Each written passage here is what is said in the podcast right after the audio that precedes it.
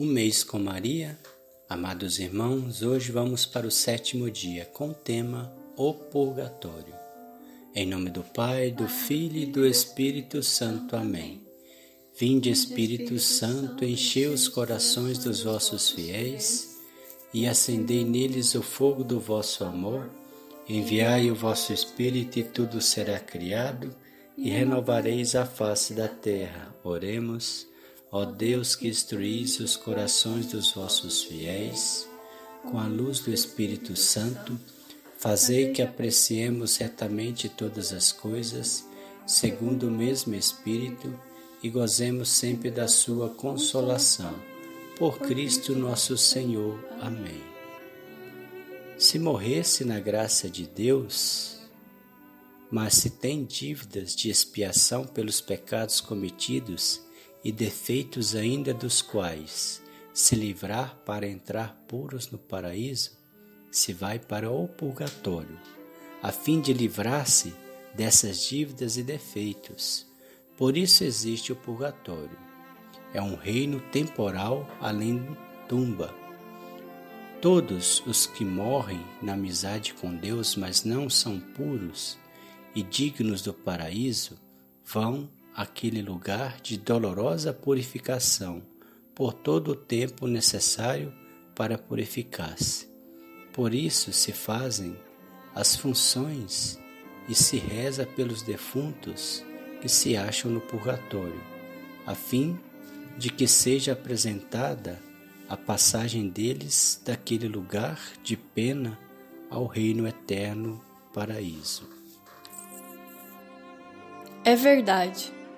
A Sagrada Escritura nos fala, desde as primeiras páginas, do uso dos hebreus de rezar pelos mortos.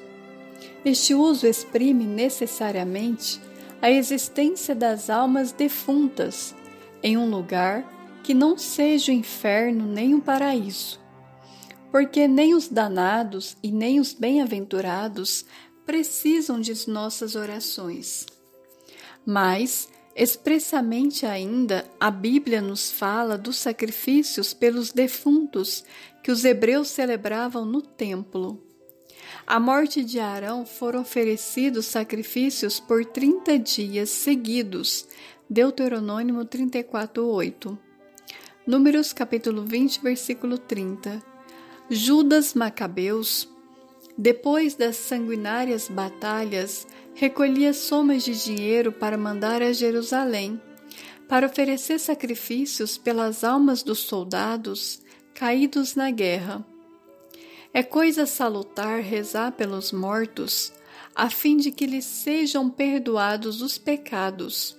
Macabeus, capítulo 12, versículo 46.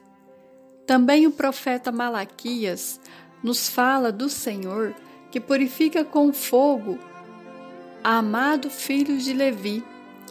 Malaquias 3:3. No Novo Testamento, Jesus refere-se mais vezes ao purgatório.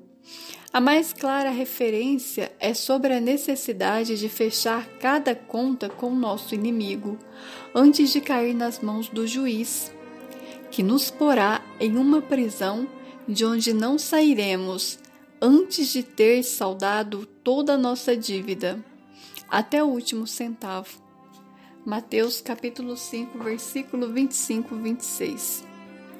Esta prisão não pode, é claro, ser o inferno, de onde não sai nunca, mas o purgatório, como o interpretam os santos padres.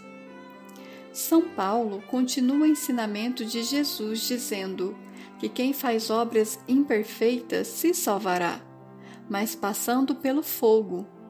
Depois de São Paulo, podemos citar os grandes padres e doutores da Igreja: Santo Agostinho, São João Crisóstomo, Santo Efrem, São Cipriano, São Tomás de Aquino. O magistério da Igreja apresentou a verdade do purgatório como dogma de fé.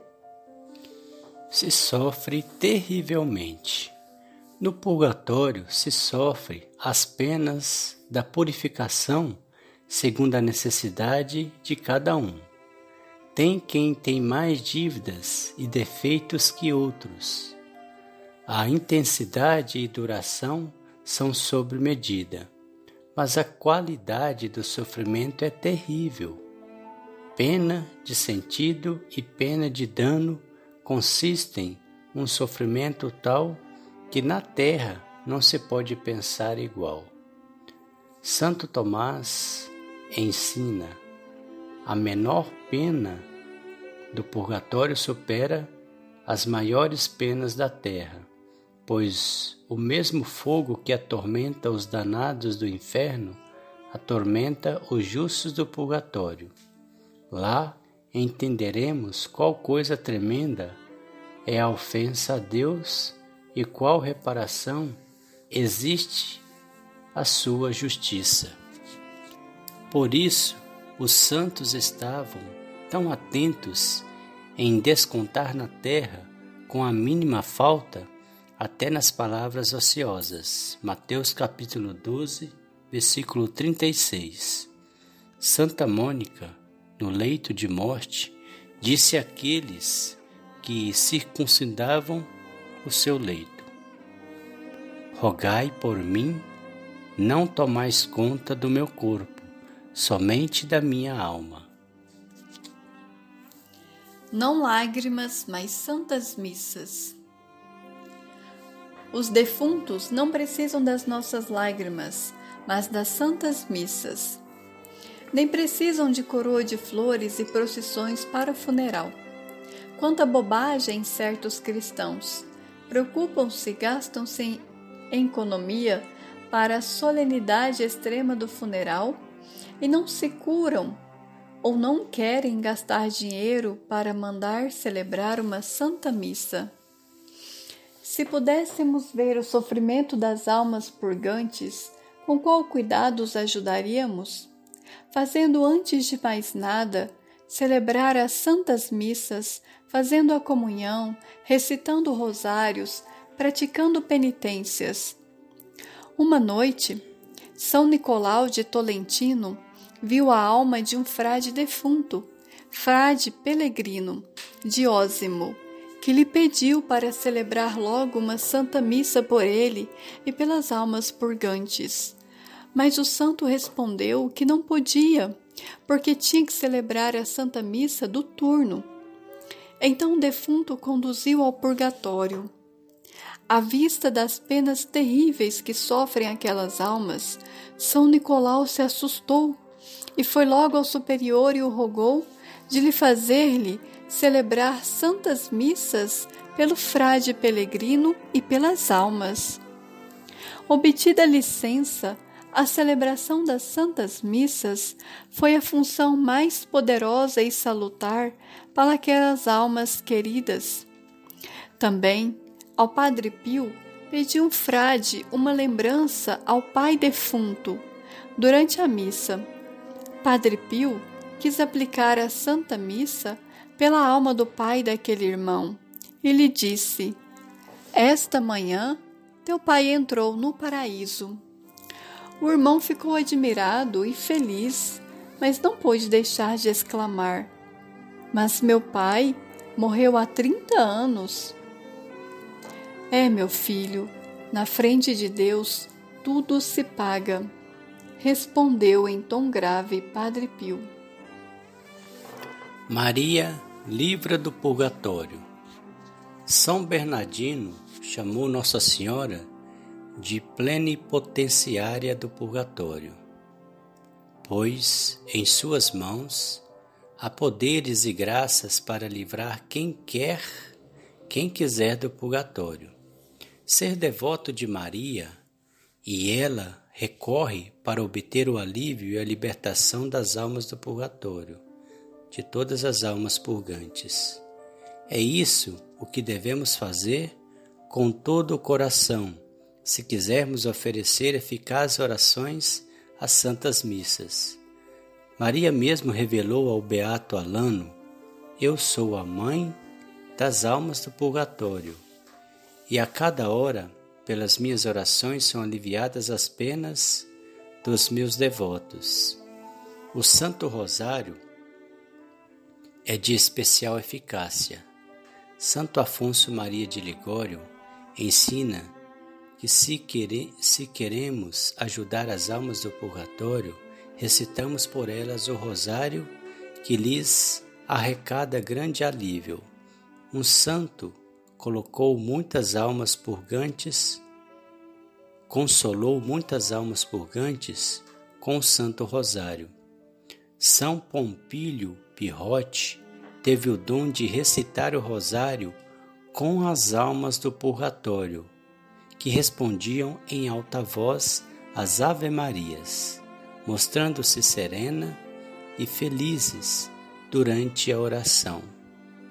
Que também nas nossas mãos o rosário seja uma coroa de caridade pelas queridas almas do purgatório. Votos. Devemos oferecer o dia inteiro pelas almas do purgatório. Santa Missa em comunhão pelas almas sofredoras. Um rosário pelas almas purgantes mais pecadoras. Salve Rainha, Mãe de misericórdia, vida, doçura e esperança, nossa salve. A vós bradamos os degredados filhos de Eva, a vós suspirando, gemendo e chorando neste vale de lágrimas. Eia, pois, advogada nossa, esses vossos olhos misericordiosos nos volvei, e depois desse desterro mostrai-nos Jesus, bendito é o fruto do vosso ventre. Ó clemente, ó piedosa, ó doce sempre Virgem Maria, rogai por nós, Santa Mãe de Deus, para que sejamos dignos das promessas de Cristo. Amém. Que nossa linda Mãe, a Mãe dos filhos que estão no purgatório, possa interceder por eles para o alívio das penas dos filhos de Deus no purgatório. A vossa proteção recorremos, Santa Mãe de Deus, não desprezeis as nossas súplicas em nossas necessidades, mas livrai-nos sempre de todos os perigos, ó Virgem gloriosa e bendita. Amém. O Senhor nos abençoe, nos livre de todo mal e nos conduz à vida eterna. Amém. Em nome do Pai, do Filho e do Espírito Santo. Amém.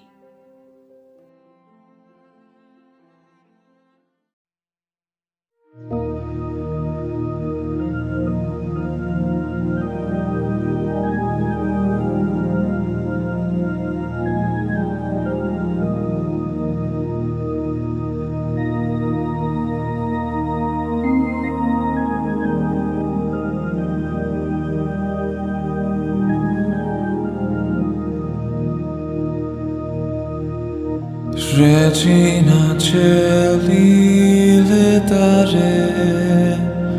Alleluia. Quia que meruisti portare. Alleluia. Resurrexit sicut dixit. Alleluia. Ora pro nobis Deum. Alleluia.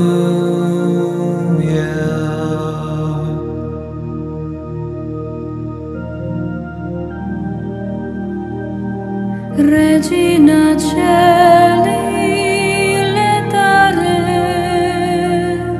Alleluia.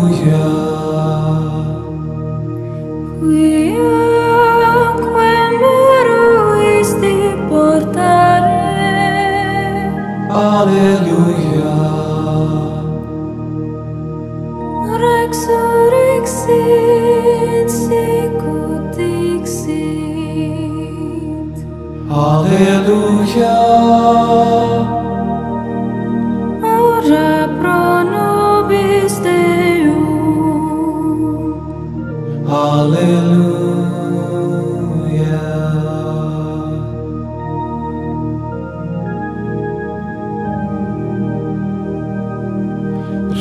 vicina celi letare alleluia quiaque meruisti portare alleluia resurrexit sicut dixit Alleluia. Ora pro nobis Deum Alleluia.